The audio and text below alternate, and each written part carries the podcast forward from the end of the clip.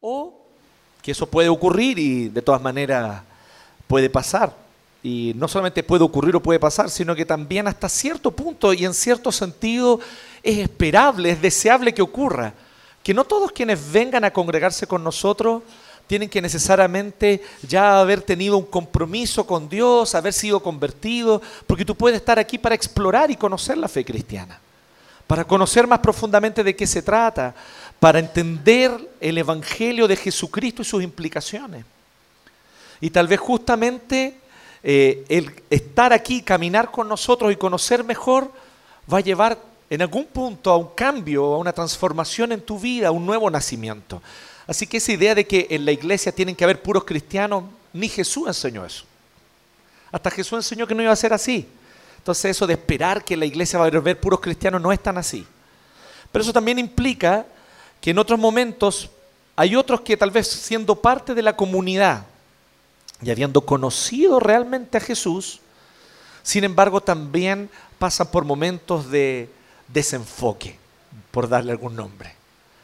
Perdemos de vista la prioridad que Cristo debe tener en nuestra vida, perdemos de vista lo que implica Jesús o lo que debe implicar para nuestro corazón. Y en ese contexto entonces terminamos tomando actitudes, acciones eh, que realmente eh, muestran una falta de consagración, si no total, por lo menos parcial. Así que cuando hablamos de consagración, estamos hablando en el sentido de cómo cada uno de ustedes que ha creído en Jesucristo, que ha entregado su vida a Él, que ha experimentado por gracia del Señor el milagro de haber nacido de nuevo, cómo cada uno de ustedes es llevado y es desafiado a vivir en consagración. Pero también para ti, que te congregas con nosotros, que vienes, que escuchas, porque quieres conocer más de la fe de Jesús. Implica también que no te vendamos ninguna pomada, que tú sepas claramente de qué se trata esta fe, qué implicaciones va a tener para tu vida, si abrazas de corazón a Jesucristo como tu único y suficiente Salvador, tienes que saber que necesariamente este es el estilo de vida que el Espíritu Santo va a querer producir en ti, que tus deseos van a cambiar y que este es el estilo de vida que Dios quiere de ti, un estilo de vida consagrado, de consagración. Pensemos entonces en la consagración. Les quiero invitar hoy día a pensar en una metáfora. A partir de este texto bíblico, que no es una metáfora que está explícita en este texto, está en otras partes de la Biblia. Tampoco es algo extraño, ¿no? En otras partes de la Biblia aparece esta metáfora, aplicada de, varias maneras y en varios sentidos. Yo la voy a aplicar de una manera tal vez más particular, para tratar de ayudarnos didácticamente a ver lo que nos está diciendo Pablo aquí. Pensemos en la vida del cristiano, en la vida de consagración del cristiano como una planta. ¿Ok? Creo que han sido ya demasiadas las metáforas mecánicas que hemos tenido en la historia del cristianismo. De que la vida cristiana se parece, no sé, lo comparan con máquinas, con motores, con... Yo creo que debemos volver a la simplicidad de las metáforas bíblicas y ver que la vida cristiana es como una planta. Y si es como una planta, por lo tanto, muchas de las cosas que nosotros somos desafiados a vivir van a ser vividas como procesos. No es que tú vayas a conocer a Jesús y al otro día tu vida va a ser de total santidad. Vas a empezar a vivir procesos. Como una planta vive procesos. No es que uno planta una semilla. ¿Se acuerdan cuando uno tenía que hacer esa, tarea cuando chico? Del, del poroto en el algodón mojado. ¿Y se acuerdan cómo uno sufría, sobre todo los más ansiosos, me incluyo, porque al otro día pasaba una noche, lo hacíamos en la tarde con la mamá, y al otro día yo ya quería ver que estaban saliendo porotos de ahí. Quería ponerme a desgranarlo. Pero no, una de las cosas que aprendimos con esa tarea en kinder o en primero básico, no sé cuándo fue que te la dieron, pero una cosa que aprendimos fue que son procesos, que una planta vive procesos orgánicos como tú también vives procesos. Y tal cual como una planta también, hay periodos donde tal vez no hay suficiente luz solar para poder procesar los nutrientes. O tal cual como una planta puede estar puesta en una mala tierra, que no tiene suficientes tampoco nutrientes. O tal vez puede ser una planta que no tenga agua y empieza a secarse.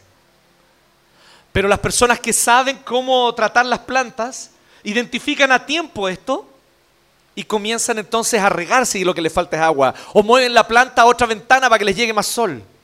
¿Cuántos de ustedes les gusta cultivar plantas en la casa? ¿Hay alguien aquí que le guste cultivar plantas en la casa? ¿Sí? Ok, es, es como un cierto grupo etario. y yo creo, sinceramente, no, no, no, te lo digo esto con todo respeto, con todo respeto, eh, que yo creo que una de las grandes dificultades de las nuevas generaciones es que no entiende cómo es la vida porque nunca han cultivado una planta. Si ustedes empiezan a cultivar plantas, chiquillos, ustedes van a empezar a entender cómo es la vida. Muchos de nosotros queremos cosas inmediatas, instantáneas, como a mí me gusta, como yo quiero, eso no entender nada de la vida. Es vivir en un mundo de Bill Pap, una burbuja que tarde o temprano va a explotar en tu cara y te vas a encontrar con la realidad sin entender nada de lo que te está pasando. Y eso es lo que le pasa a muchos a los 23, 25, 26. No es el único motivo, no es el único factor. No daré aquí explicaciones simplistas pero creo que sí es uno de los principales factores de la fuerte cantidad de depresiones y de trastornos ansiosos en los 25, 26 años para arriba en mucha de nuestra juventud. No hemos entendido lo más básico de cómo la vida funciona. Que en la vida las cosas se cultivan. Que muchas veces uno riega, pero el resultado no se da de inmediato, que hay que esperar que muchas veces hay que cuidar los factores alrededor, el ambiente, por así decirlo, para que se produzcan los resultados anhelados y esperados.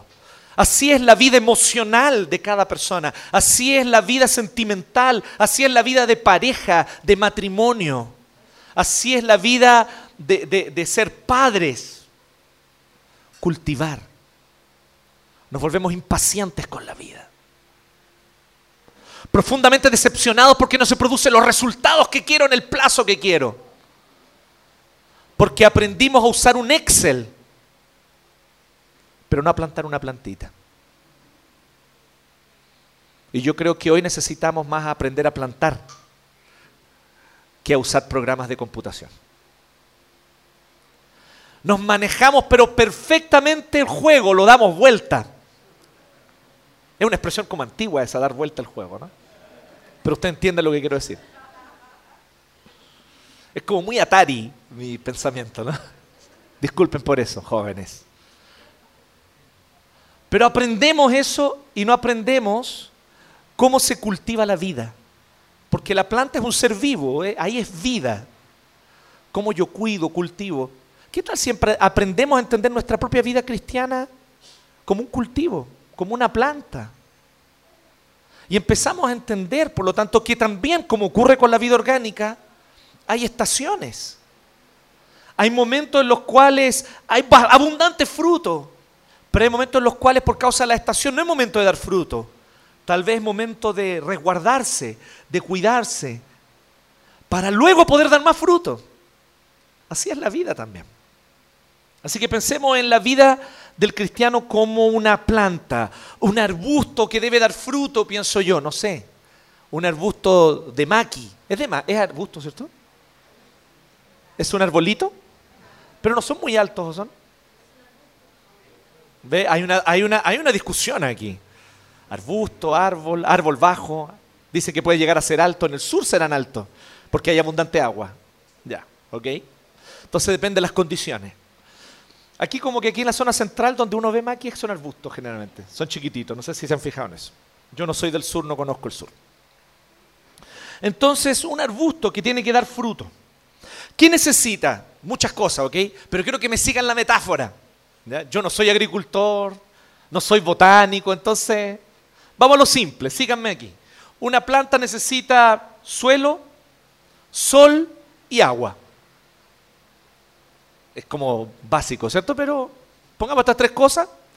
Suelo donde están los nutrientes. Obviamente, si en ese suelo está además enriquecido con fertilizantes, mejor todavía. Es necesario, de hecho. Un suelo, un suelo rico en minerales, en nutrientes para la planta.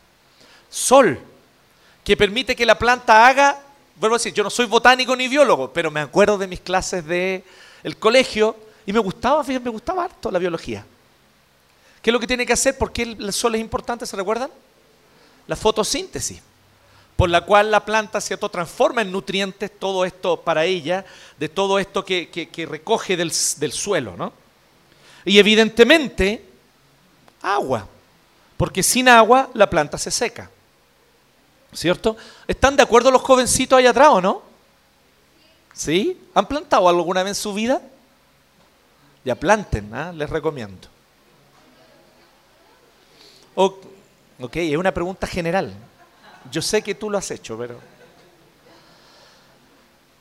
Así que necesitamos estas cosas. Así que, de alguna manera, Pablo nos presenta la vida de consagración a Dios con cuatro elementos. La planta en sí, evidentemente. La planta en sí, de qué trata y explica de qué trata una vida de consagración. Pero además de la planta en sí, el suelo, el sol y el agua el suelo, el sol y el agua, y además él se dedica a explicar en qué consiste esta planta, porque es súper importante saber de qué se trata la planta. Y aquí no es menor, ¿eh? yo sé que puede sonar súper obvio, pero el dicho ya lo dice, no podemos pedirle peras al olmo, ¿cierto? Aquí es lo mismo. ¿Qué es la consagración? ¿Cuál es el fruto que produce y qué tenemos que esperar de una vida consagrada? Porque algunos esperan de una vida consagrada, por ejemplo, no pecar nunca.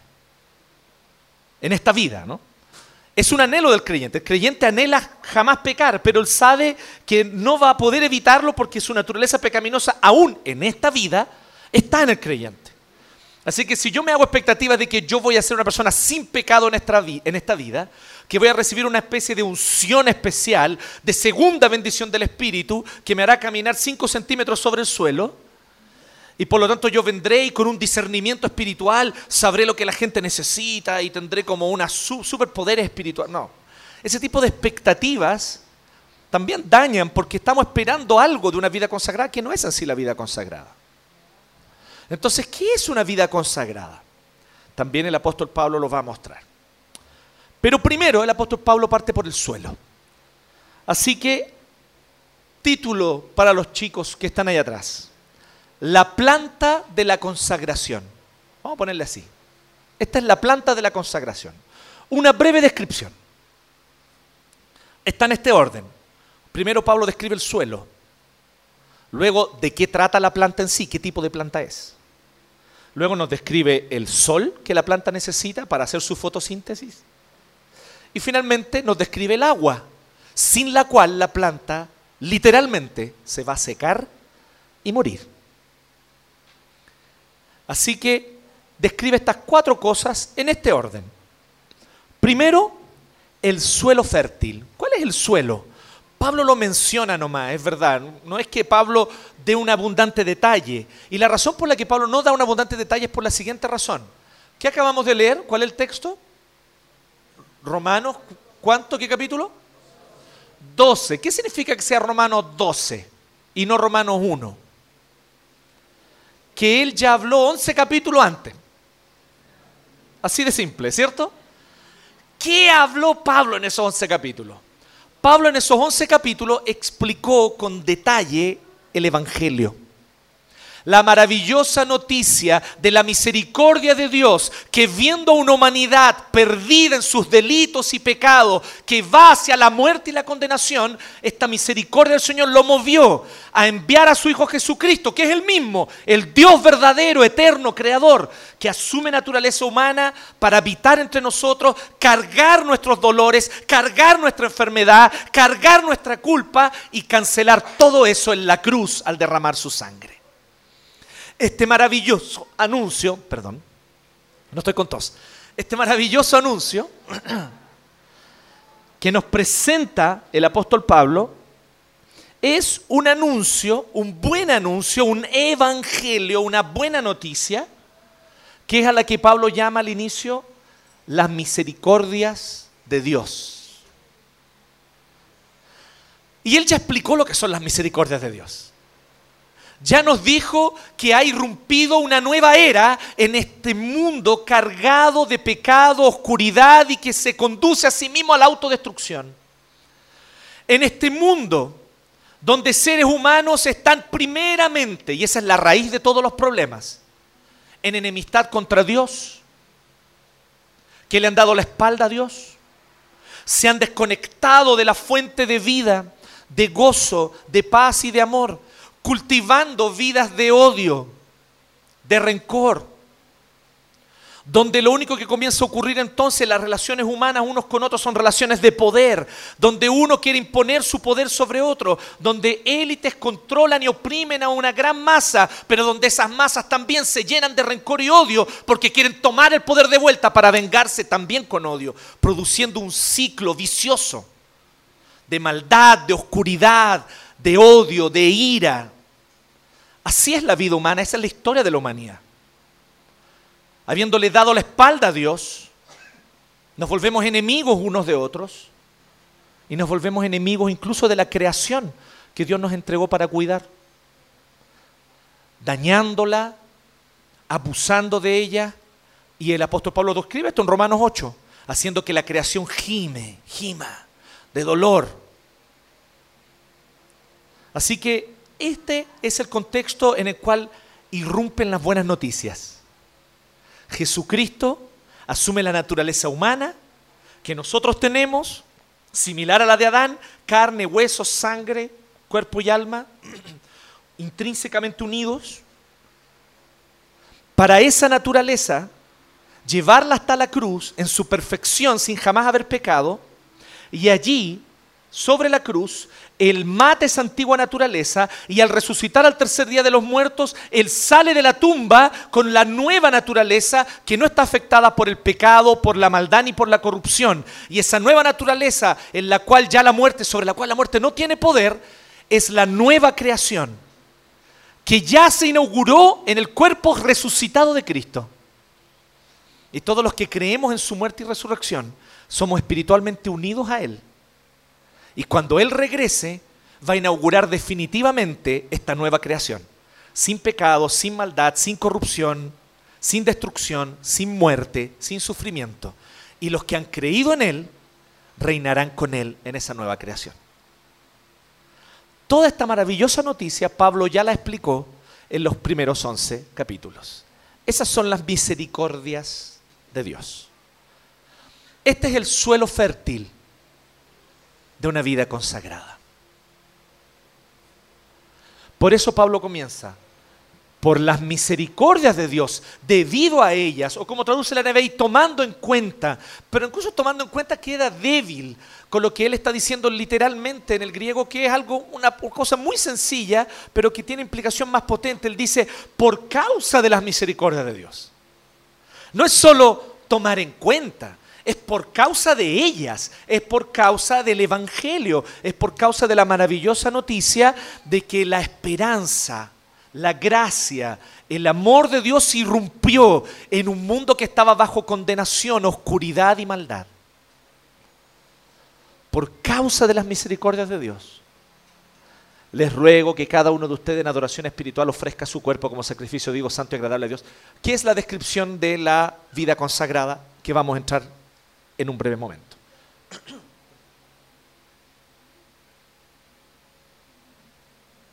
Así sí.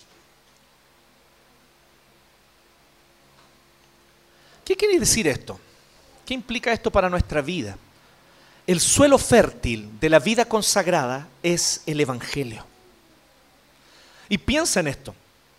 El suelo fértil de una vida consagrada no es la palabra que estoy diciendo y que estoy usando, es la palabra que Pablo usa. Es la palabra que Pedro usa. Es la palabra que incluso el mismo Jesús usa en los evangelios. Evangelio, buena noticia. La vida consagrada no parte desde buenas instrucciones. ¿Me está acompañando en esto? La vida consagrada no parte desde una instrucción buena desde un conjunto de leyes buenas o desde un listado de hagas y no hagas. La vida consagrada no comienza con buenas instrucciones comienza con buenas noticias. Y hay una gran diferencia entre instrucciones y noticias, ¿o no? ¿A cuánto aquí le gusta el lenguaje castellano?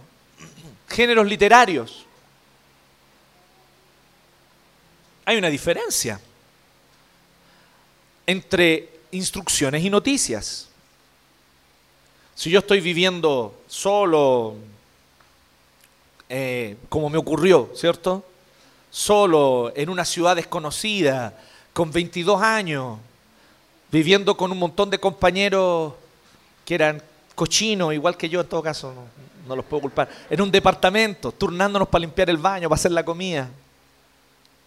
Y mi papá me escribe un mail o me llama por teléfono, me da instrucciones yo puedo obedecerlas o no obedecerlas, pero ante las instrucciones eso es lo que uno hace.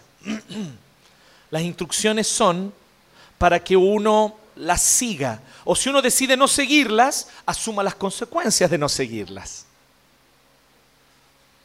Hijo, te deposité tanto. No te gastes esa plata solo en libros. Instrucción número uno de mi papá. ¿Por qué será? ¿Por qué me decía eso mi papá? Y si alguno de ustedes ha ido a mi casa, se habrá dado cuenta que no siempre le hice caso. A veces le hacía caso, pero no todos los meses. Entonces, hay una instrucción ante la cual la respuesta adecuada sería obedecer o hacer caso. O en el peor de los casos, no obedecer, no hacer caso y arcar con las consecuencias. Listo. Entonces se tornaría simplemente algo moral. Pero el Evangelio no es buenas instrucciones, es buenas noticias. Y la buena noticia es muy distinto. Es muy distinto.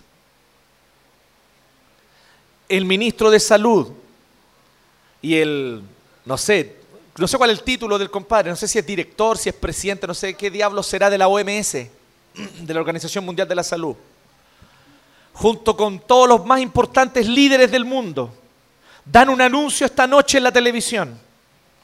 Hemos descubierto la vacuna y también la cura para el coronavirus ha sido descubierta, será distribuida gratuitamente. ¿Sería una noticia o no?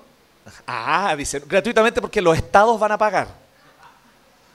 Obviamente el laboratorio que los produjo no, no se va a quedar sin lucro. No sean ingenuos. ¿Me entienden? Hay una noticia y esa noticia me afecta. Porque entonces ahora yo ya tengo otra perspectiva, yo digo, ah, bueno, voy a poder salir más de casa. Ah, ya me siento un poquito más libre para tomar el metro, la micro. Tal vez la próxima semana ya nos vamos a poder saludar de mano y de abrazo. Es una noticia, no está demandando de mí una obediencia o no obediencia, es una noticia.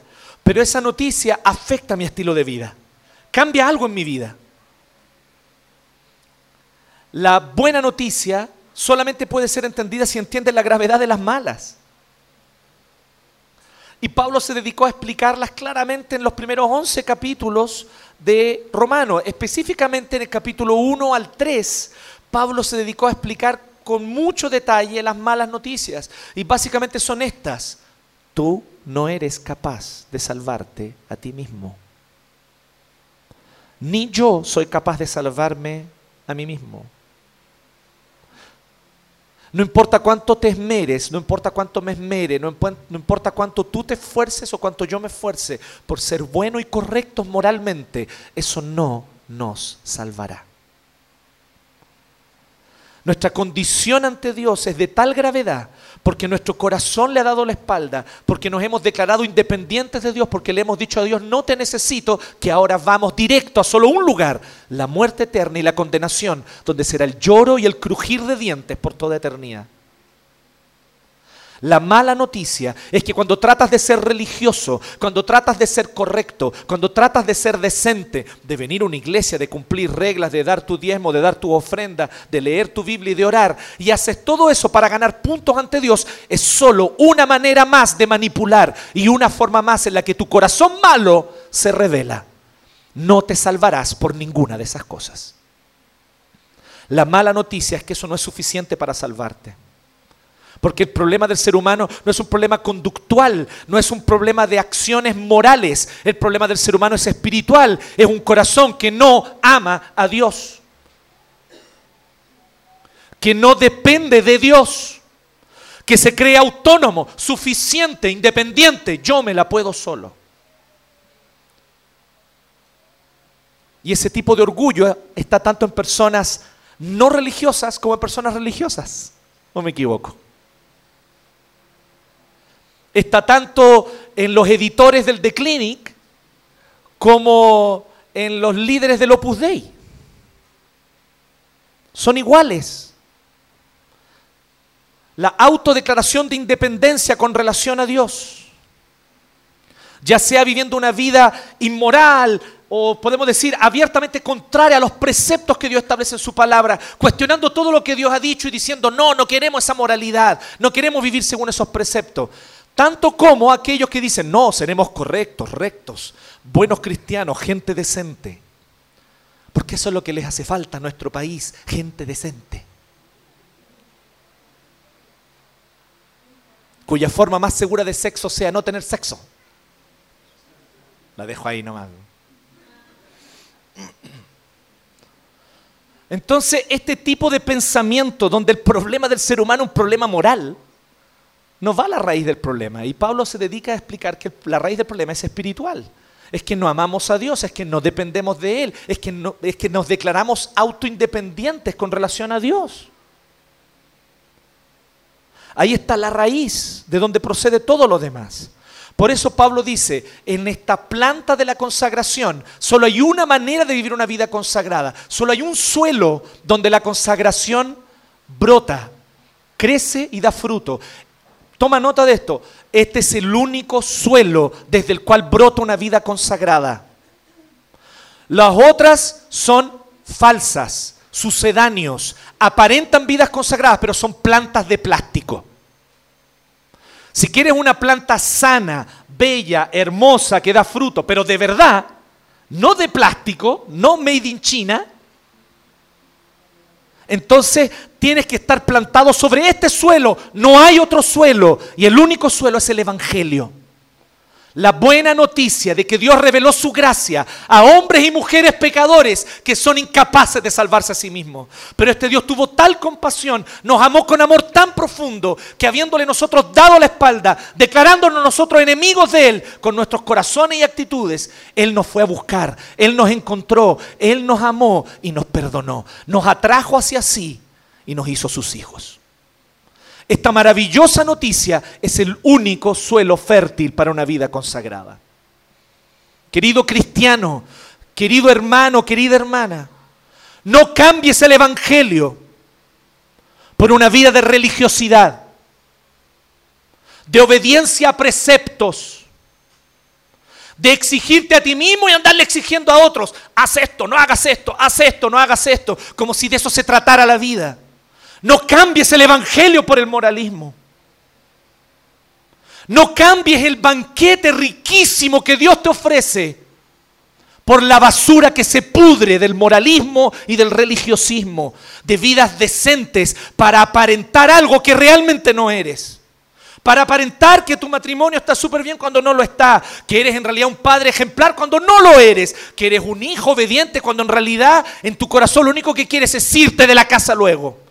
Deja de mentirte a ti mismo y de mentir a los demás. No vivas más con esa máscara. Cristo ha venido para que no necesite esa máscara. Él te conoce, Él sabe la profundidad de tu pecado, Él sabe lo que has hecho y dónde has estado y sabe lo grave que es lo que has hecho.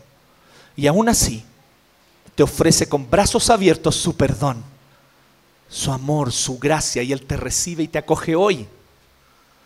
Este es el suelo fértil de una vida consagrada. No necesitamos más reglas, necesitamos más evangelio. Si usted piensa que lo que necesita la iglesia para vivir vida más consagrada es más reglas, usted no entendió nada. Necesitamos más evangelio. Si no hay suficientes hermanos nuestros viviendo vidas consagradas en esta comunidad, entonces porque nos ha faltado predicar más el evangelio. Nos ha faltado anunciarlo con mayor claridad. Nos ha hecho falta explicarlo con mayor detalle. Porque más reglas no van a hacer que usted viva más vida más santa. Lo que van a hacer es que esta comunidad se vuelva una comunidad más hipócrita. De gente que se cobra el uno al otro. No fuiste el sábado a la fundación, eres más pecador que yo. Y tú no viniste al culto o llegaste tarde, ah, pecadora. Sí, pero tú no participas en un enano, ah, qué sucio pecador eres. No como yo que voy al enano todos los miércoles. ¿Me entienden? Y empezamos a compararnos uno a otro en una feria de vanidades. Una feria de vanidades que es profundamente repulsiva al Dios de gracia que se reveló a nosotros solo por sus misericordias. No por méritos, por misericordia. Este es el suelo fértil de una vida consagrada. ¿Y de qué trata la vida consagrada? Segundo, la planta en sí, digamos.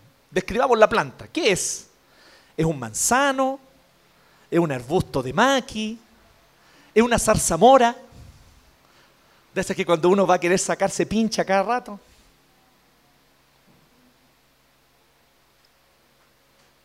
La planta en sí es la vida entera como culto a Dios. Tome nota de esto. La vida consagrada, o sea, la planta en sí, ¿de qué se trata? ¿Qué es una vida consagrada? Es una vida entera, total, completa, entendida como culto a Dios y vivida como culto a Dios. Por lo tanto, hermanos, por causa de la misericordia de Dios, les ruego que cada uno de ustedes en adoración espiritual, y la palabra que él usa ahí es la palabra del sacerdote del Antiguo Testamento. ¿Qué hacía un sacerdote en el Antiguo Testamento? El sacerdote en el Antiguo Testamento debía ofrendar a Dios, presentar ofrendas. Habían varios tipos de ofrendas algunas masas que se hacían con harina y agua, animales, una paloma, o podía ser un cordero, o podía ser un buey, según la, por así decirlo, el estatus socioeconómico de quien entregaba la ofrenda. Dios no obligaba a todos a entregar bueyes, ni a entregar a todos ovejas, sino según el estatus socioeconómico una persona podía entregar una paloma y era igual que un buey. Lo importante es que entregara una ofrenda.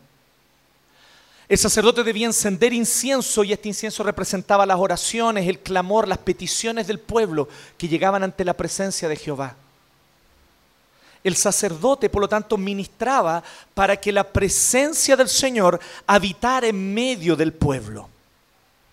Lo heavy de lo que Pablo está describiendo es que aquí Pablo le escribe a una iglesia en Roma que la mayoría, la gran mayoría, no son ni siquiera judíos son gentiles, son no judíos. Y de entre los judíos que había, les aseguro que si es que había algún descendiente de la tribu de Leví, que era la tribu de los sacerdotes, haber sido poquísimos. Así que cuando él dice que ustedes tienen que ser sacerdotes, él está dando una declaración revolucionaria. Un cambio de paradigma total y absoluto. Y empezamos a entender por qué a tantos judíos les costaba aceptar el Evangelio. Entre otras razones por esto. Porque el Evangelio hace de todos y cada uno de nosotros que hemos creído en Jesús un sacerdote. Somos todos sacerdotes. Es por eso que la iglesia cristiana, por lo menos en la mayoría, no sé si en la mayoría, pero en muchas de las iglesias cristianas, el clérigo no es un sacerdote, porque sacerdotes somos todos. El clérigo es un pastor que tiene que enseñar la palabra, pero no un sacerdote que sirve de puente y comunicación entre Dios y los hombres, porque esa función ya la cumplimos todos nosotros que tenemos acceso directo a la presencia de Dios. Entonces él dice, les ruego que cada uno de ustedes en adoración espiritual ofrezca su cuerpo como sacrificio vivo, santo y agradable a Dios. Esto es muy heavy. Porque ocurría lo siguiente con el sacerdote, para que usted entienda la figura. El sacerdote en el Antiguo Testamento tenía que ofrecer esos animales en sacrificio para perdón de los pecados de las personas que venían a confesar sus pecados. ¿Ok? ¿Bien? ¿Me sigue? Entonces el sacerdote venía y entregaba ofrendas de animales. O también venía y entregaba panes que eran entregados en una mesa que se llamaba la mesa de la proposición. O venía y encendía velas que representaban la presencia de Dios en medio de su pueblo, eso dentro del templo. O venía y encendía incienso y entregaba ese incienso para que el aroma, el humo de ese incienso llegara hasta la presencia santa de Dios que estaba en el arca del pacto, que estaba dentro, en un lugar que se llama el lugar santísimo. Todo eso tenía que ser el sacerdote, pero el sacerdote no podía hacer nada de eso mientras él primero no entregara un sacrificio para perdón de su propio pecado y el de su familia. Este es un detalle súper interesante que está en el Antiguo Testamento. Él primero tenía que entregar un sacrificio por el pecado suyo y de su familia para entonces poder ministrar. Pablo aquí está describiendo a cada uno de nosotros como si estuviésemos entregando el segundo sacrificio. O sea, ya entregamos el sacrificio por nosotros y nuestro pecado. O más bien, ya fue entregado. Él voluntariamente se entregó. Es Cristo. Así que cada uno de nosotros somos sacerdotes ya perdonados. No necesitamos entregar sacrificios para nuestro perdón, ¿me entienden? Así que aquí Pablo no está hablando de sacrificio en el sentido de haga un sacrificio para que Dios a cambio lo perdone. No. Él está hablando del sacrificio general que se entregaba como ofrenda de acción de gracias a Dios porque el perdón ya había sido dado. ¿Bien? Así que si consideramos esto en el Antiguo Testamento, primero el sacerdote debía entregar un sacrificio por su propio pecado y el de su familia. Y luego él podía entrar al lugar santo para entregar las demás ofrendas como gratitud a Dios pues bien, este primer tipo de sacrificio ya no es necesario porque Cristo ya lo entregó por nosotros. Entonces Pablo aquí está describiendo el segundo tipo, las ofrendas de acciones de gracias. Y él está diciendo que nuestra ofrenda de acción de gracias, ¿saben qué es lo que es? Nuestro cuerpo como sacrificio vivo, santo y agradable a Dios. ¿Qué significa nuestro cuerpo? en nuestra mentalidad tal vez moderna, estamos muy acostumbrados a separar el cuerpo del alma, lo corporal de lo espiritual. Pero Pablo no pensaba así. Para Pablo, el que entrega su cuerpo, ya entregó su espíritu. Es como la consecuencia, ¿lo entienden? Es como la consecuencia. El tema es que, ¿por qué él enfatiza el cuerpo? Porque él enfatiza la vida que yo vivo en todos mis aspectos. Cuando voy a trabajar, cuando vivo en familia, cuando estoy con mi familia, cuando estoy en mi tiempo libre, en todos los aspectos de mi vida. ¿Cómo esto se ve visiblemente? ¿Cómo se ve un culto a Dios si tu trabajo es visto como un culto? ¿Cómo se ve un culto a Dios si tu vida en familia es vista como un culto? Y ojo con esto, porque eso no significa que entonces, ah, entonces yo voy a pasar en el trabajo solamente escuchando alabanzas.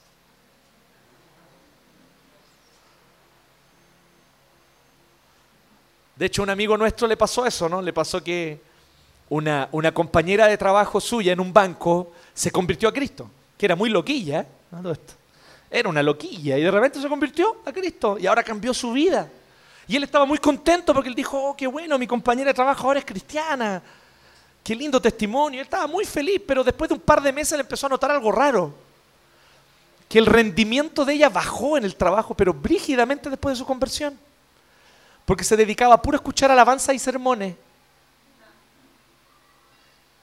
Y ya no trabajaba como antes. Y este amigo fue y se sentó con ella a conversar un día y le dijo, ¿sabes qué? Mira, tienes que prestar atención a esto. Si tú eres cristiana, todo lo contrario, tu trabajo también es una forma de adorar a Dios. Hazlo bien, dedícate bien, hazlo bien hecho. No lo hagas solo para el ojo del jefe, hazlo para el Señor. Cada vez que tú en el horario laboral, en vez de dedicarte a trabajar, haces otra cosa, estás robándole ese tiempo a tu jefe que te está pagando. Eso es pecado. Y él tuvo que explicarle todo eso. De ahí la chica dijo, ah, le empezó a hacer sentido. Pero algunos de ustedes no son nuevos creyentes. Y hay que repetir esto por cuarta, por quinta, por séptima vez. Consagra tu trabajo al Señor. No pierdas tu tiempo. Ese tiempo es del Señor, igual que el tiempo en familia es del Señor, igual que el tiempo libre es del Señor. ¿Qué significa esto? Que toda tu vida tiene que ser un culto. ¿Y qué significa esto? Significa entonces que todo lo que nosotros hacemos es vivido con acciones de gracias a Dios para rendirle adoración de otras formas distintas. Por eso yo no tengo que escuchar necesariamente música de adoración en el trabajo. Si quiere hacerlo, hágalo, no estoy diciendo que esté mal pero no está obligado a hacerlo. Esa no es una manera de glorificar a Dios necesariamente. Si usted pone la música y pone a Bowie, por ejemplo, ¿cierto? Aladdin Sane, un gran disco del 72, gran disco. Y usted pone a Aladdin Sane y Aladdin Sane le ayuda a trabajar mejor, gloria a Dios por Aladdin Sane. Qué gran disco. Pero usted haga su pega, hágala bien. Hágala para Dios, no para el jefe, porque sabéis que tu jefe a lo mejor es penca y no merece que trabajes bien. Pero Pablo es súper explícito cuando él dice, no lo hagan para el ojo humano. Porque él sabe que hay jefes penca. Pablo sabía eso. Pablo no es un loco que vive en el mundo principal. Él conocía la realidad. Pero él le decía, no lo hagan para el jefe, porque si lo hacen para el jefe, Dependiendo, ustedes lo van a hacer a veces mal, otras veces mal, otras veces bien. Háganlo para el Señor y así siempre lo harán bien. Entonces, esto es una vida consagrada. Una vida consagrada es entender que toda la vida es espiritual. Solo que esa espiritualidad se vive de distintas formas. Cuando es tiempo libre, esa espiritualidad se vive como? Pasándolo bien, disfrutando, compartiendo con amigos y familia, haciendo que todos se sientan incluidos y contentos. No simplemente buscando yo individualmente e individualistamente estar contento, sino que los demás también estén contentos disfrutando ese tiempo libre. Eso es tiempo libre. Algunos de nosotros esposos somos pésimos y no glorificamos mucho a Dios con esto del tiempo libre. Porque nos interesa, lo único que nos interesa el tiempo libre es lo que nos gusta a nosotros. Y no buscamos aquello que también alegra a nuestros hijos, a nuestra esposa, a nuestra familia. Estoy describiendo obviamente algo en otra iglesia, no aquí. No se sientan identificados ustedes. Ustedes saben que es verdad. Muchas veces, ¿por qué? Porque tenemos una cultura súper machista que nos dice que el hombre, el proveedor, el que trabaja, así que el hombre tiene derecho a escoger qué se hace en el tiempo libre. Y de repente algo que les parece sumamente fome al resto de la familia. Entonces tengamos cuidado con eso. ¿Estoy glorificando a Dios realmente con mi tiempo libre? ¿Estoy renunciando para que, porque, qué, qué va a pasar? Que yo lo voy a pasar bien, mucho mejor incluso, si mi familia también disfruta el tiempo libre. Y así podemos traducir esto a muchas cosas, trabajo, vida sexual, uso del dinero. No basta con separar el 10%, eso es lo básico, lo fundamental. Nadie te va a alabar ni te va a aplaudir por dar tu diezmo, es tu deber. Y cuando no lo haces, te está robando a Dios. Así que no te voy a aplaudir por dar el diezmo, es tu obligación. Pero ¿cómo usa el otro 90%? Esa es la pregunta que yo te hago ahora a ti. ¿Usa sabiamente el otro 90%? ¿Sabes utilizar bien el dinero? Ahorrar, cuidar, tener cuidado. Cuando hay dinero extra y se puede uno dar tal vez el lujo de gastar algo, de nuevo la misma pregunta hacia el egoísmo, al individualismo, ¿me lo gasto en mí mismo o me lo gasto en mí misma? Porque es muy lamentable el hecho de que un movimiento maravilloso que tiene de todo para realmente ayudarnos a vivir una, sociedad más justa, que es el movimiento feminista, lamentablemente sufre distorsiones tan lamentables que a veces lo que quieren es que los mismos pecados de los hombres quieren las mujeres tener libertad para cometerlos. Y justamente el problema es el pecado. No porque los hombres han pecado de X manera, significa que ahora las mujeres tienen que tener derecho a pecar de esa misma manera. Aprendamos más bien a dejar de pecar unos contra otros. Yo creo que es la mejor manera de buscar justicia de género. Pero entonces nosotros estamos viendo un creciente, una creciente ola de mujeres sumamente egoístas, individualistas, que fue justamente lo que hizo daño a nuestra sociedad, a nuestra cultura. Simplemente se va a dar vuelta a la balanza. ¿Para qué? ¿Qué vamos a sacar con eso? ¿Qué pasa si en vez de eso empezamos a construir una cultura más bien de la solidaridad? De la verdadera igualdad? Donde hombres y mujeres son igualmente libres para servir al otro, para amar. ¿Me van entendiendo, no? ¿Se fijan cómo la simple reivindicación no logra los verdaderos propósitos que uno necesita? Se requiere ir más allá de la reivindicación, se requiere amor. Ser movidos por el amor. Entonces, así podemos nosotros aplicar un montón de áreas. Toda la vida es espiritual. Y tú eres un sacerdote. ¿Cómo comes? ¿Cómo usas tu dinero? ¿Cómo bebes? ¿Cómo usas tu tiempo libre? ¿Cómo trabajas? ¿Cómo te relacionas con tus compañeros de trabajo? ¿Cómo participas en la vida política como ciudadano? Porque les tengo una noticia, todos nosotros participamos en la vida política como ciudadanos, lo queramos o no. Una de las estupideces más estúpidas que alguien puede decir, sobre todo cuando vive en una ciudad, decir, ah, no estoy ni ahí con la política, yo no soy político. Es una estupidez, usted lo es. Aristóteles lo dijo en el quinto antes de Cristo, que el hombre es un animal político. En el sentido de que vivimos en sociedad y todos tenemos una idea de qué es lo mejor para nosotros como sociedad. Eso ya es política. Entonces usted en su vida, en su opinión política, glorifica a Dios, busca hacerlo. En todo eso nosotros debemos consagrar a Dios. Esa es la vida consagrada. ¿Bien? Así que no le pidamos peras al olmo. Una vida consagrada no es una vida de un santurroncito de fin de semana. Que el domingo está aquí y alaba a Dios. Y todos dicen, hoy es tan lindo ese hermano lindo en el Señor. Eso siempre hay que aclararlo, ¿no? ¿Se han fijado en eso? Aquellos que se crearon evangélicos saben bien de lo que estoy hablando, ¿no? Cuando la gente dice así, es que es lindo en el Señor. Es una manera de decir que en realidad el compadre es medio feo, pero tiene una vida santa o que parece ser santa. Pero a veces ser lindo en el Señor como simplemente venir a la iglesia, tener participación, cumplir con deberes, llegar a la hora, no es suficiente, no es una verdadera vida consagrada.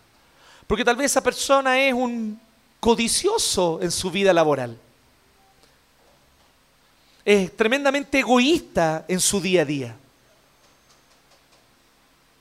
Hay personas que se ven muy santas en la iglesia y son sumamente chismosas.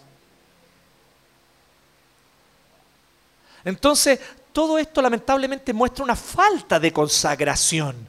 La verdadera consagración no es la falda larga, ni el pelo con moño, ni el pelo cortito en el caso de los varones. La verdadera consagración es una vida entera que es entregada a Dios como ofrenda de acción de gracias porque Él ya nos perdonó por medio de Jesucristo el sacrificio perfecto. Así que este no es un sacrificio de muerte, no tengo que entregar algo para que se muera, es un sacrificio vivo separado para Dios, agradable a Dios. En tercer lugar, el sol. Ya vimos, el suelo fértil es el Evangelio. La planta en sí es la vida entera como culto. En tercer lugar, el sol. ¿Qué es el sol? El sol es la renovación del corazón mediante la fe y el arrepentimiento. El sol es la renovación del corazón mediante fe y arrepentimiento. Y eso es lo que dice el verso 2. No se amolden al mundo actual. A mí me encanta este versículo. Para mí este es uno de los versículos más heavy de la Biblia. Queridos amigos, queridos hermanos, este es un llamado solemne para todos nosotros. No se amolden al mundo actual. Pablo dice esto en el siglo I. Cuando los ídolos eran el César, Afrodita, Marte. ¿Me siguen? Y como que los dioses tenían nombres, tenían figuras hechas de, de, piedra, de mármol, de yeso, y la gente los identificaba fácilmente. Hoy no es tan obvio identificar los ídolos, pero vivimos en una cultura igualmente plagada de ídolos. Pablo hoy día te diría, no te amoldes a la vida de consumo. Tener acceso a bienes y servicios de consumo no es el objetivo de tu vida. Tu vida se volverá gradualmente más pobre. Tu vida se volverá gradualmente más acotada, perdiendo la riqueza de diversidades cuando tú solo vives por y para el consumo. Pero también nos dice, no se amolden a las ideologías donde nos enemistamos unos contra otros, cultivando el odio, justificando la violencia. Bueno, excepto cuando es del bando contrario. Ahí al tiro sale la funa en el Instagram. Pero cuando son los que están a favor de mi ideología, no es violencia, no, está justificado, ellos tenían razón en hacerlo. Ni un criterio de racionalidad, ni el más básico criterio de racionalidad hay ahí. ¿Por qué? Porque son corazones presos de la idolatría. Y hay creyentes, varios de ustedes de hecho, que están siendo seducidos por esto. Para algunos lo que ocurrió en octubre fue como la segunda venida de Cristo. Están entusiasmadísimos con lo que ocurrió como si fuera lo que el mundo y nuestro país necesitara. Cuidado, amigo. Cristo ya vino y ya reveló el fin de los tiempos cuando resucitó de los muertos al tercer día. Y ahora todo lo que falta es la última etapa, que es cuando volverá en gloria y majestad y todo ojo le verá. No pongas tu esperanza en un cambio de modelo económico. Eso no hará de Chile un país feliz.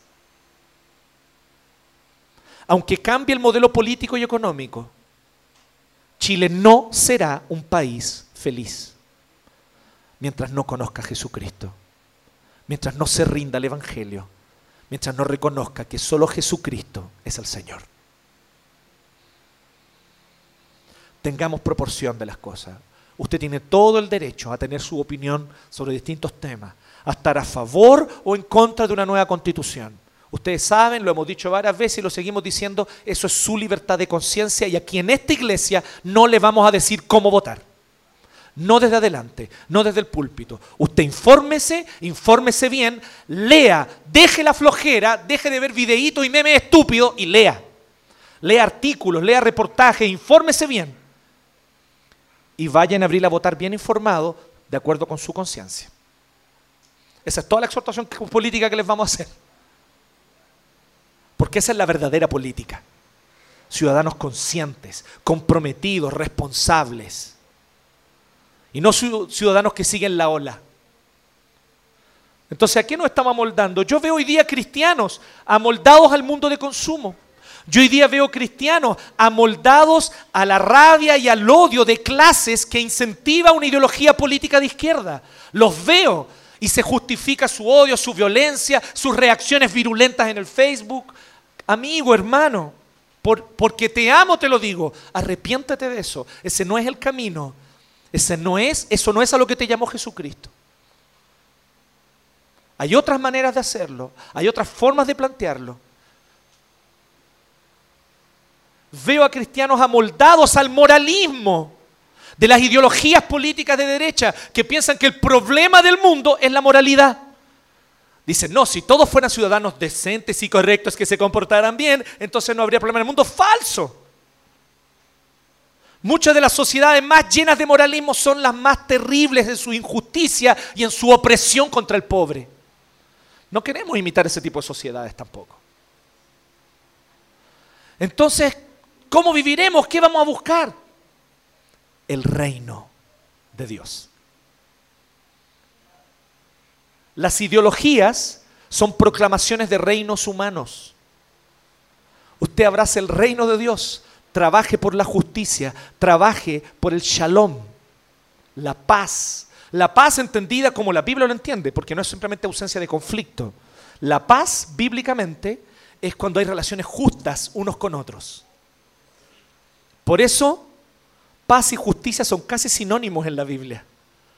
Por eso encuentro medio raro esto de que algunos cristianos estén diciendo que primero se necesita justicia para que haya paz.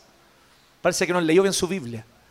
O otros diciendo, no, primero que haya paz para que después podamos trabajar por la justicia. Están por el, el otro espectro, pero es el mismo error. Bíblicamente, justicia y paz son muy parecidos. No son exactamente lo mismo, pero a la luz del Antiguo Testamento se traslapan sus significados. Entonces, ¿a qué nos estamos amoldando? Sean transformados mediante la renovación de su mente. Esto implica intencionalidad. No va a ocurrir simplemente con que tú estés cruzado de brazos y el Espíritu Santo te va a ir transformando. Y hoy sí, hoy día pienso distinto a lo que pensaba ayer. ¿Y cómo fue? No sé, no tengo idea. No, es intencional, es un proceso intencional. Tú tienes que quererlo conscientemente. Infórmate mejor. Hace un tiempo yo tuve que ser desafiado a hacerlo. Tenía una idea, tenía ciertas ideas políticas, tenía una cierta visión. Y yo tenía mi certeza. ¿Y cuál era el problema? Que yo solo escuchaba a los que me confirmaban mi visión. Entonces obviamente yo estaba cada vez más lleno de argumentos para defender lo que yo ya pensaba porque solo leía y escuchaba a los que estaban de acuerdo conmigo. Y un día alguien me dijo, un cristiano, muy buen consejo, ¿y por qué no escuchas a los del otro lado y tratas de entender sus argumentos? Y no cambié de opinión política, pero aprendí a respetar, aprendí a entender. Y aprendí también a identificar que en este otro espectro político también había muchas cosas valiosas e importantes que eran necesarias rescatar. Y entendí que la visión bíblica, eso fue lo mejor de todo, es tan maravillosa y es tan abarcante que no puede ser reducida a ninguno de los espectros ideológicos que hoy día están en el mundo. Porque es más amplia. Necesitamos nosotros dar ese paso. Renovación de su mente. Así ustedes podrán comprobar cuál es la buena voluntad de Dios agradable y perfecta. Me encanta esto. Lo que está diciendo Pablo es básicamente esto. Sé intencional, cambia tu mente, empieza a pensar distinto lee la palabra, averigua y ve cómo a la luz de la escritura y cómo a la luz de una cosmovisión cristiana, ese aspecto de tu vida puede ser entendido de otra manera. Luego entonces, arrepiéntate. ¿Notas que has abrazado algo que no corresponde? ¿Notas que te has aferrado a un concepto, idea o ideología que es contrario a lo que la palabra de Dios enseña? Arrepiéntete, aunque te duela. Pero arrepiéntete. De hecho, si te duele, es señal de arrepentimiento. Así que se fijan que no es solo un ejercicio racional, implica el corazón. Y luego de eso, lo que está diciendo Pablo es, más o menos como lo que dice el Salmo, prueba y verás. Prueba y verás. Yo le tenía rechazo a las prietas. Yo decía, no va a sanar con las prietas, las prietas no va a sanar, no, qué cosa más sucia, sangre, guau. Y, y, para justificar mi gusto usaba textos del Antiguo Testamento sacados de contexto. No, es que la Biblia dice. Y un profe del Antiguo Testamento me dijo, deja de chamullar, compadre, si no te gustan las prietas, di que no te gustan, ¿para qué usar un versículo sacado de contexto? Y me paró los carros. Pero yo seguía pensando, no, qué mala onda las prietas, hasta un día en el que salimos a comer con Priscila. Y entonces salimos y había una deliciosa parrillada para dos que venía con unas prietas que deben haber sido las prietas más exquisitas que yo he comido en mi vida. Nunca había visto unas prietas como esa. Y entonces cuando nos sentamos yo le dije, ah, ah" y llegó la esto viene con prietas, así que yo sé que tú comes, mejor te las comes tú y yo me como lo demás. Y ella me dijo, pero pruébala, esta está súper rica. Y yo dije, bueno. Y lo probé y mi opinión cambió totalmente. Hoy día no hay asado sin prietas para mí. Prueba y verás. Eso está diciendo Pablo. Cambia tu forma de pensar. Arrepiéntete en aquello que tú has abrazado, un concepto, una idea, un hábito que va contra la palabra del Señor y entonces, lánzate. Prueba. A lo mejor te va a resultar difícil. A decir, ay, pero ¿cómo? Chuta, pero ¿cómo voy a hacer esto? ¿Pero cómo voy a decir esto? Y, pero hazlo. prueba. ¿Y qué va a ocurrir? Vas a comprobar que la voluntad de Dios es buena, agradable y perfecta. ¿Me siguen? Entonces, Pablo está presentando una pedagogía súper completa, donde tu mente es informada y se atreve a cambiar, a explorar otras maneras de entender. Pero también donde tú en tu corazón reconoces que necesitas arrepentirte de cosas, que hay cosas a las cuales tú te aferras por motivos muchas veces emocionales más que racionales, y que tienes que soltarlas. Y luego de ese arrepentimiento por fe, ponlo en práctica, aunque no esté muy convencido, pero si ves que la palabra de Dios te lo está diciendo, hazlo por fe. Y entonces vas a comprobar que la voluntad de Dios es buena, agradable y perfecta. Ese es el sol, una renovación constante mediante fe y arrepentimiento. Querido hermano, querida hermana, esto tenlo bien clarito. No va a llegar nunca el día en el que tú no necesites arrepentirte de algo. ¿Ok? Así que deja ese orgullo.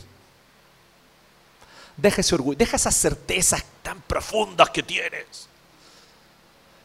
Deja que el Espíritu te amolde, te transforme, te cambie. Estamos todos llenos de certeza acá. Cada uno con su certeza.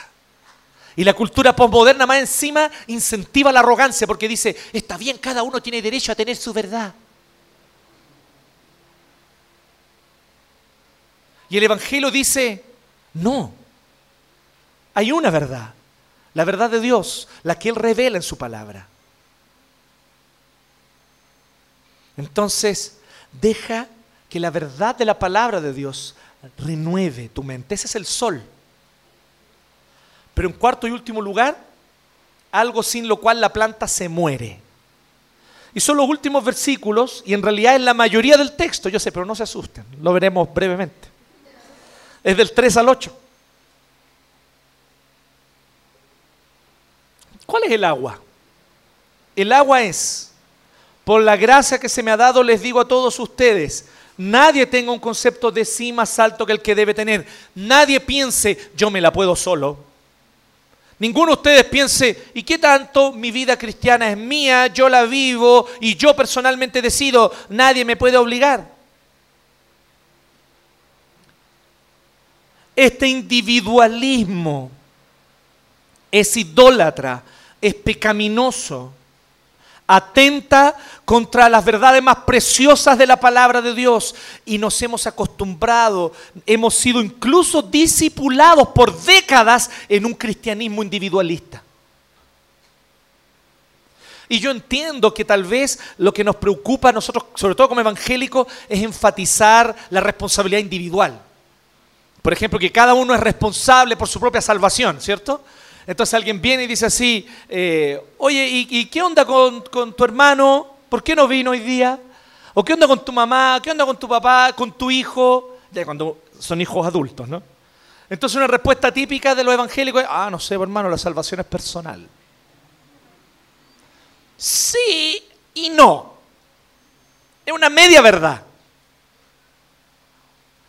Todo el rato la Biblia habla de la importancia de ser parte de un pueblo y de una comunidad. Y tú vas a ver constantemente, vez tras vez desde el Antiguo Testamento, que el pacto que Dios establece es siempre comunitario. Es con familias.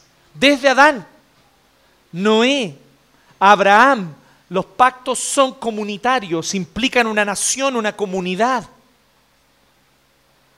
Ese extremo individualismo, más encima alimentado por una cultura que desde el siglo XVIII es cada vez más individualista en general, que el racionalismo de la ilustración, ha lamentablemente contaminado nuestra forma de ver la vida cristiana. Pero Pablo dice, nadie tiene un concepto más alto del que debe tener, sino más bien piense de sí mismo con moderación, según la medida de fe que Dios le haya dado. Pues así como cada uno de nosotros tiene un solo cuerpo con muchos miembros, y no todos estos miembros desempeñan la misma función, por favor, también nosotros, siendo muchos, formamos un solo cuerpo en Cristo. Este es el agua que mantiene viva la planta. Chicos que están ahí atrás anotando, Este es el agua, la vida en comunidad. La vida en comunidad. Tu vida cristiana se va a secar. Y eventualmente incluso puede llegar a morir. No va a dar fruto. Las hojas se van a marchitar. Y no va a haber fruto en tu vida cristiana si no sabes vivir en comunidad. ¿Y sabes lo que es vivir en comunidad? No es simplemente venir y sentarse y ocupar un lugar. Vivir en comunidad es lo que dice Pablo cuando él exhorta en el 3. No tener un concepto de sí más alto que el que debe tener, sino saber y entender que yo necesito al otro. Yo entiendo, algunos tal vez son más introvertidos que otros. Yo entiendo, tal vez tú eres más tímido, ok. Yo entiendo, tal vez por tu personalidad tú eres alguien que no se da fácil para ser amigos. Entiendo que tal vez tuviste una mala experiencia con otras iglesias en el pasado y que te cuesta hoy confiar y ser parte de una comunidad. Todos esos obstáculos los podemos entender, pero yo quiero que tú entiendas una cosa hoy, que esas cosas son obstáculos, no son justificaciones para que sigas viviendo una vida individualista son obstáculos para tu crecimiento. Puedo entender por qué esos obstáculos están ahí, lo entiendo. Puedo entender por qué esos obstáculos se han levantado en tu corazón. Pero no los justifiquemos, ni tú ni yo, ninguno de nosotros justifiquemos esos obstáculos. Son obstáculos, deben ser superados, deben ser vencidos. Necesitamos aprender a vivir en comunidad. ¿Y sabe qué significa vivir en comunidad? Significa partir, por ejemplo, con entender que yo no me las sé todas. Yo no me las sé todas. Yo necesito que ustedes me digan, que ustedes me hablen, que ustedes me hagan ver. Que ustedes me ayuden a ver lo que yo no veo. Y esto tiene doble mano, ¿no? Porque por un lado, esto desafía mi posible orgullo o arrogancia pecaminosa como pastor. Y yo pensar, no, yo realmente me las sé todas, que no venga nadie a mí a decirme cómo hacer las cosas porque yo sé perfectamente cómo hacer mi trabajo. ¿Me entiendes? Pecado, orgullo. Pero también está el otro lado, tiene la otra vía. Cuando ustedes piensan, ¿para qué le voy a decir esto al pastor si el pastor debe saberlo? Y muchas de esas cosas que tú piensas que no necesitas decírmelas, yo necesito escucharlas. Y tú en vez de decírmelas a mí, te quedas con eso ahí dándote vuelta. Y podríamos estar juntos hallando una solución. Pero no la encontramos porque tú no te acercas a mí a decirme. ¿Me entienden? Aquí estoy solo dando un ejemplo con mi caso como pastor. Pero este mismo ejemplo lo puedes tomar con cualquiera de ustedes. Hay cosas en tu vida cristiana, querido amigo, querida amiga, que tú no vas a crecer mientras no entres en contacto con otro cristiano, con otros dones y otra perspectiva que te va a hacer ver cosas de ti que tú no ves. Te lo vuelvo a decir, no vas a crecer solo. Necesitas que otro cristiano te vea y te diga lo que tú no ves de ti mismo. Y eso va a implicar ver cosas incómodas. Hay cosas que tú no quieres escuchar. Hay cosas que yo no quiero escuchar, pero necesito escucharlas. Necesitamos, tú necesitas que alguien se te acerque y te diga, brother, ¿qué está pasando aquí? O sister, sister, what's happening? ¿Por qué así? ¿Por qué así? ¿Por qué esta actitud? ¿Por qué de esta manera? Y de repente tú estás encerrado o encerrada en tu problema y no ves solución y dices, no, es que estoy así, así, siempre ha sido así, siempre será así por los siglos, amén. Y de repente otra persona viene y te dice, pero aquí hay una puertecita de salida, a lo mejor. Y tú, oh, no lo había visto, claro. Necesitamos la comunidad. Una vida cristiana individualista no es una vida cristiana en absoluto. ¿Te lo vuelvo a decir? Anótalo si quieres. Publícalo, súbelo al Twitter. Compártelo con otros.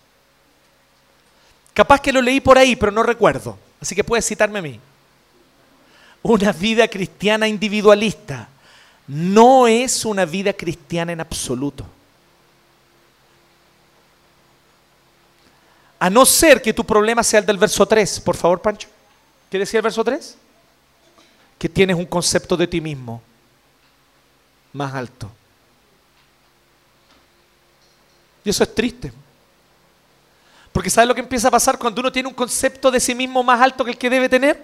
Nosotros tenemos una frase perfecta para esto en chileno. Todos los demás se dan cuenta menos uno. ¿Me entienden o no?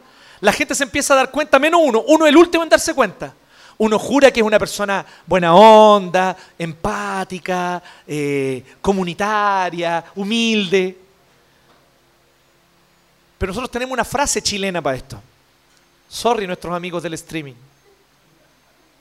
Se los tire de hondos, decimos. ¿Sí o no? ¿Conocen esa frase? Es que se los tira muy hediondo. Es una forma de decir, todos los demás se dan cuenta que este compadre es un verdadero arrogante. Menos él. ¿Me siguen? Y en buena onda, queridos hermanos, yo les quiero decir hoy aquí como pastor a ustedes, yo no quiero ser un pastor que se los tire de hondo. Ayúdenme. Pero del mismo modo también, ninguno de ustedes quiere ser un cristiano que se los tire de hondo. Así que tenemos que ayudarnos unos a otros y saber escucharnos, entendernos, animarnos, confrontarnos, desafiarnos. A veces tú ves un problema en la iglesia ¿Y sabes lo que muchos hacen? Se aíslan. Y dicen, yo veo este problema en la iglesia.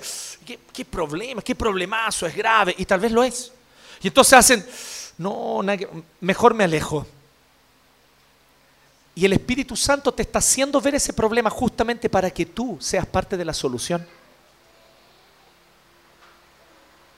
¿Cachan lo grave que es eso? Entonces está siendo desobediente al Espíritu Santo. Estás fallándole a toda una iglesia y una comunidad. Y estás permitiendo que hermanos tuyos continúen en el error porque tú ves su error y no tienes los cojones para decírselos con amor. Con amor. La verdad en amor, dice la palabra del Señor. No se trata simplemente de decir las cosas, no es que yo hablo así, yo soy así. No, aprenda a decir la verdad en amor. Pero necesitamos nosotros aprender a decir las cosas, a hablarlas, a compartir, a ofrecer ayuda yo veo esto, pero aquí está mi ayuda. Si quieres, te ayudo. Crezcamos juntos en esto. ¿Me siguen? Ninguno tenga un concepto de sí más alto que el que debe tener. Depender unos de otros en humildad y disposición a ser edificado y corregido. Pero también va más que eso. Vean del 6 al 8, por favor, Pancho. Desde el 6 ahí. Tenemos dones diferentes según la gracia que se nos ha dado. Si el don de alguien es el de profecía, que lo use en proporción con su fe.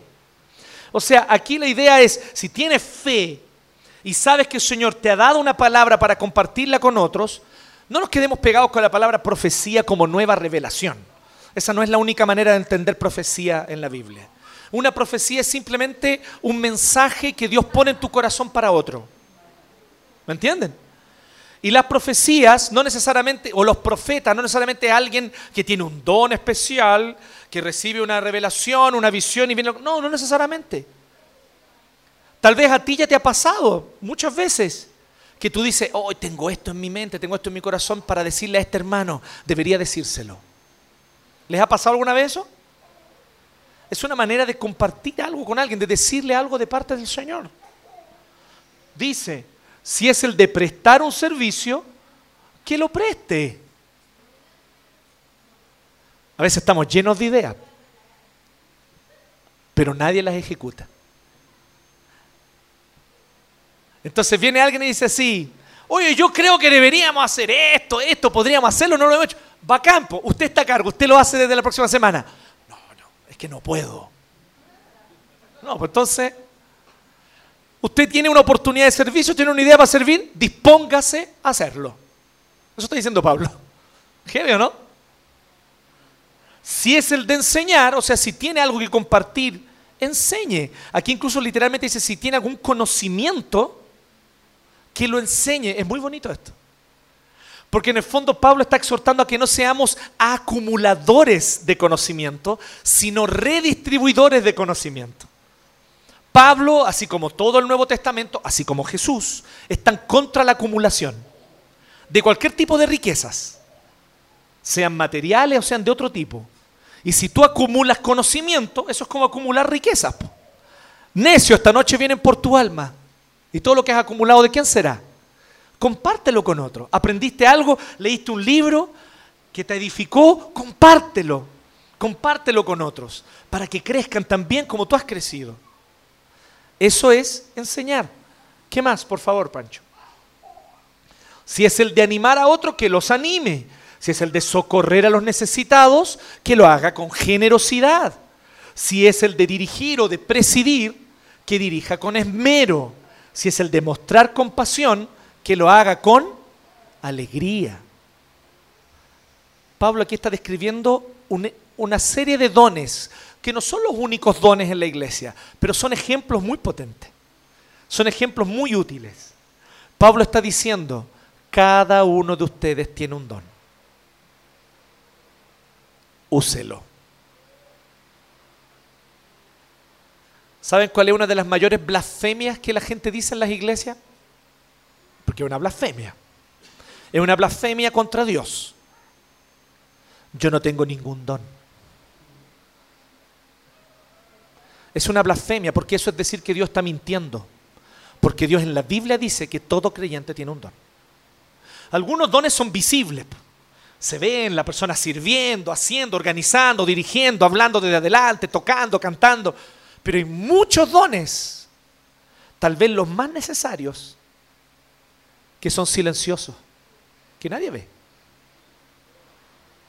Todo cristiano, por ejemplo, tiene el deber de orar, pero hay ciertos cristianos que tienen un don especialmente para dedicarse a la oración y que tienen el tiempo para eso.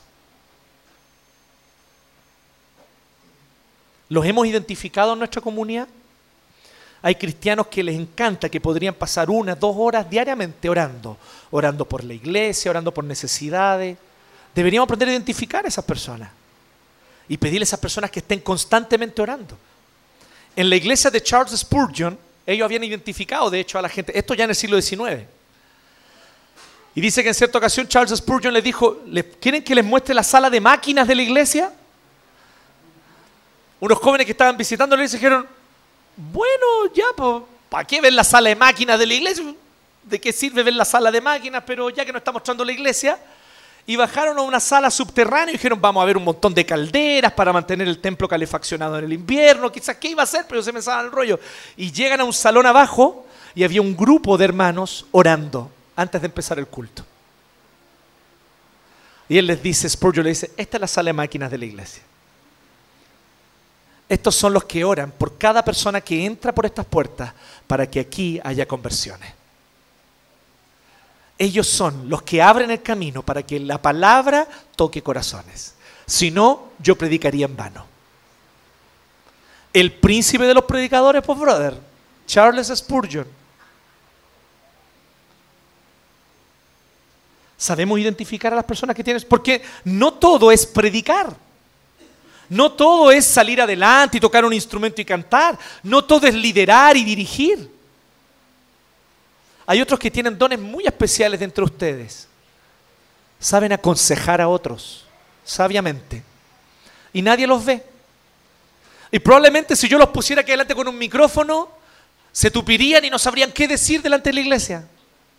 Pero cuando están uno a uno, el Espíritu Santo los usa para aconsejar a alguien.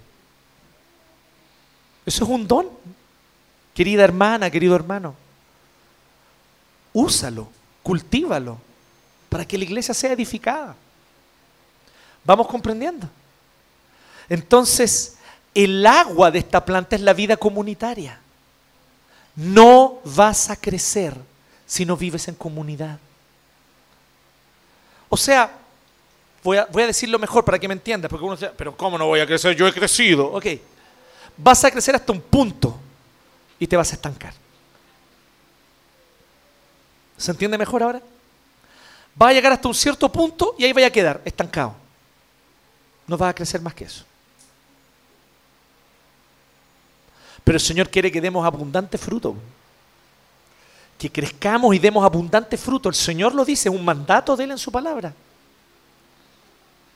Así que el desafío para nosotros es vivir vidas comunitarias. Repasando entonces, jovencitos, el suelo fértil es el Evangelio del Señor. La planta en sí misma es la vida entera como culto a Dios. En tercer lugar, el sol es la renovación de nuestros corazones mediante la fe y el arrepentimiento. Y el agua, finalmente, es la vida en comunidad. Ninguno crea que se la puede solo. De aquí en adelante lea el verso 3 de esa manera. Porque suena como muy solemne, ¿no? Ninguno tenga un concepto más alto de sí que el que debe tener.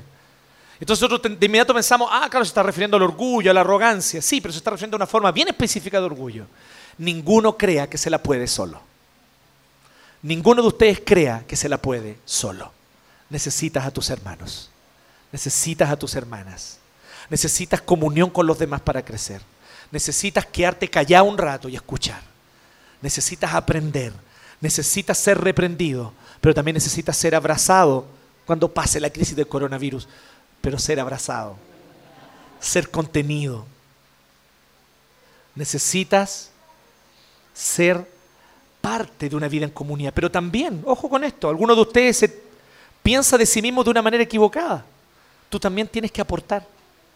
Tienes dones, tienes palabras que Dios te ha dado, tienes conocimientos, tienes experiencia que otros necesitan. Y tal vez no te puedes parar en un micrófono a decirlas, pero uno a uno lo haces de manera mucho más eficiente hazlo. Usa ese don. El Señor te lo exige. No te lo presenta como una opción. El Señor te lo exige. Porque Él te enriqueció con ese don para que edifique a los demás. Él te lo dio a ti para que tú aprendas a ser generoso con tu don y distribuirlo. Amén. Oremos. Gracias Señor porque tú nos invitas a una vida consagrada mostrándonos claramente todos los aspectos de ella. Necesitamos aprender a vivir vidas consagradas, Señor, para ti. Y necesitamos aprender a depender de ti. Enséñanos. Gracias Dios, porque no nos sabemos todo. Gracias porque ninguno de nosotros aquí sabe todo lo que hace y entiende bien las cosas. No, Señor, estamos somos todos nosotros personas que necesitan mucho aprender, crecer, mejorar, cambiar. Todos nosotros. Así que enséñanos, Señor, a ser humildes, a depender unos de otros, a crecer juntos. En el nombre de Jesús te lo rogamos. Amén.